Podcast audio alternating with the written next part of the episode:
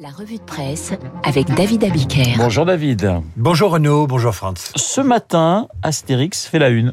À l'occasion de la sortie du 39e album de ses aventures, Astérix fait la une ce matin du Parisien aujourd'hui en France. Astérix revient en force dans Astérix et le Griffon, tirage à 5 millions d'exemplaires en 17 langues, vous rendez-vous compte Ouest France propose lui aussi à cette occasion un hors-série dédié aux aventures maritimes du Gaulois. Astérix et la mer, hors-série qui retrace notamment les débuts de la mondialisation, car comme toujours, grâce aux anachronismes, l'actualité s'invite dans ces nouvelles aventures d'Astérix. Les Gaulois entreprennent de protéger le Griffon, donc, de la prédation romaine, clin d'œil aux préoccupations animalistes et environnementales.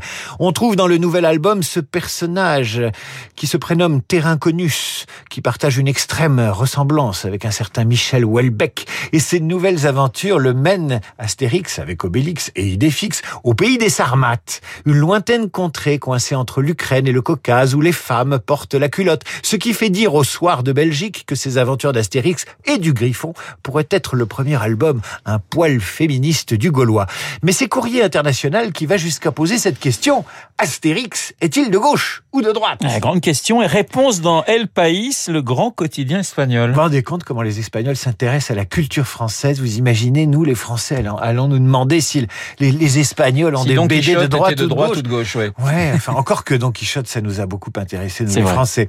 Voilà ce qu'on lit dans El País. La parution de ce 39e album a toutes les chances de rallumer le feu sous la marmite des tentations politiques en ces temps de campagne présidentielle française. En France, les personnalités politiques ont tendance à s'identifier aux Gaulois, tant il est le nom le plus connu à l'étranger avec celui de Napoléon et de Charles de Gaulle. La politisation d'Astérix a euh, commencé très tôt avec le général de Gaulle, justement François Missoff, ministre du, du général, ministre gaulliste, confiera à Uderzo dans les années 60, euh, des années après avoir été ministre, que lors d'un conseil des ministres, de Gaulle rebaptisa toute son équipe d'après les personnages d'Astérix. Et El País cite le nom de Simon Laplace, un haut fonctionnaire qui en 2014 écrivait sur le blog Profondeur de temps au sujet du Gaulois, foncièrement conservateur, animé d'une conscience nationale forte, mais également épris de justice et méfiant à l'égard de l'économie de marché, Astérix pourrait donc être une mascotte plus encore une figure totémique du gaullisme.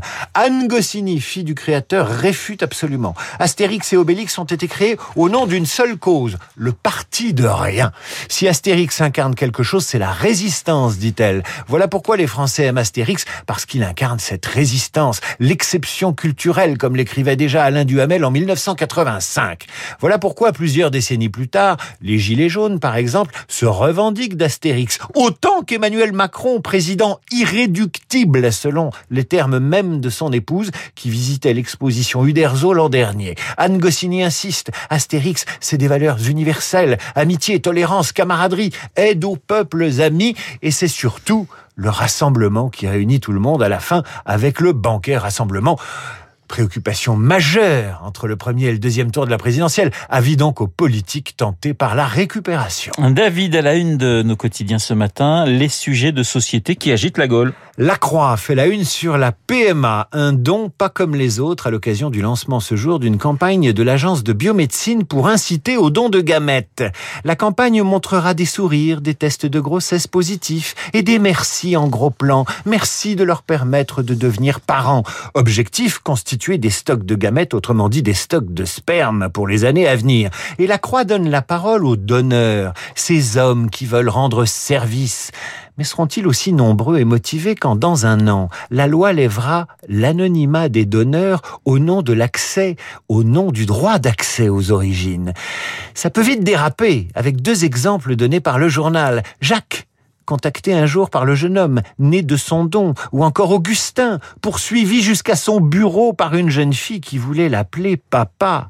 Le Figaro interroge lui aussi ce droit d'accès aux origines, qui va probablement causer des états d'âme aux gentils donneurs auxquels une campagne est destinée pour les rassurer quant au surgissement soudain du fruit de leur don des années plus tard. Cette campagne met en scène un jeune adulte en train de faire un puzzle, et cette formule, je ne cherche pas un parent, mais des réponses je trouve assez curieux qu'on soit terrifié par l'avenir de la planète, mais beaucoup moins par la manière dont la société moderne transforme les liens de parenté traditionnels. Visiblement, le réchauffement climatique effraie davantage que le refroidissement familial. L'âge canonix en une de Libération. Autant nous avons l'obsession de la jeunesse et de la naissance, et la une de la croix sur les dons de gamètes le prouve, autant le vieillissement ne passionne guère la société française et encore moins les candidats à l'élection présidentielle. Pourtant, un jour Emmanuel Macron aura 80 ans, écrit Elisabeth Schwarzbrod dans Libération, et il regrettera de n'avoir pas fait voter une grande loi sur la prise en charge des anciens et son financement. En 2050, la France comptera 4 800 000 personnes âgées de plus de 85 ans. Elles vont tripler d'ici 2050. 50.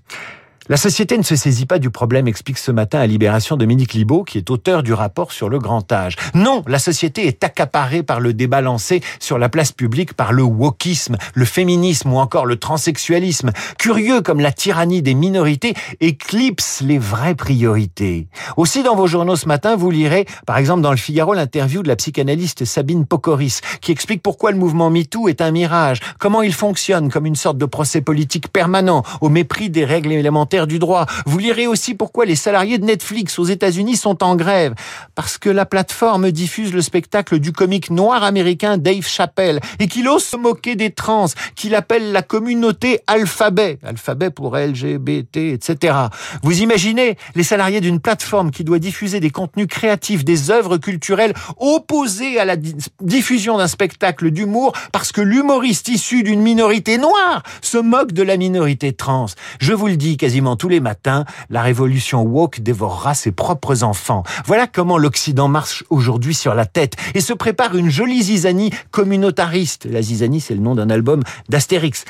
Bref, nous allons terminer avec la une du Midi Libre qui célèbre une autre gloire nationale une autre forme de résistance artistique. C'est Georges Brassens. Il aurait eu 100 ans demain, l'auteur des copains d'abord, et l'on se demande bien ce qui, dans l'actualité d'aujourd'hui, aurait pu l'inspirer. Merci David. Bien, sachez que Marc Bourreau, dans son journal Imprévisible, consacrera ce journal justement à Georges Brassens. Il est 8h39 sur Radio Classique. Dans un instant, Monsieur Fogg, Franz Olivier Gisbert dans Esprit.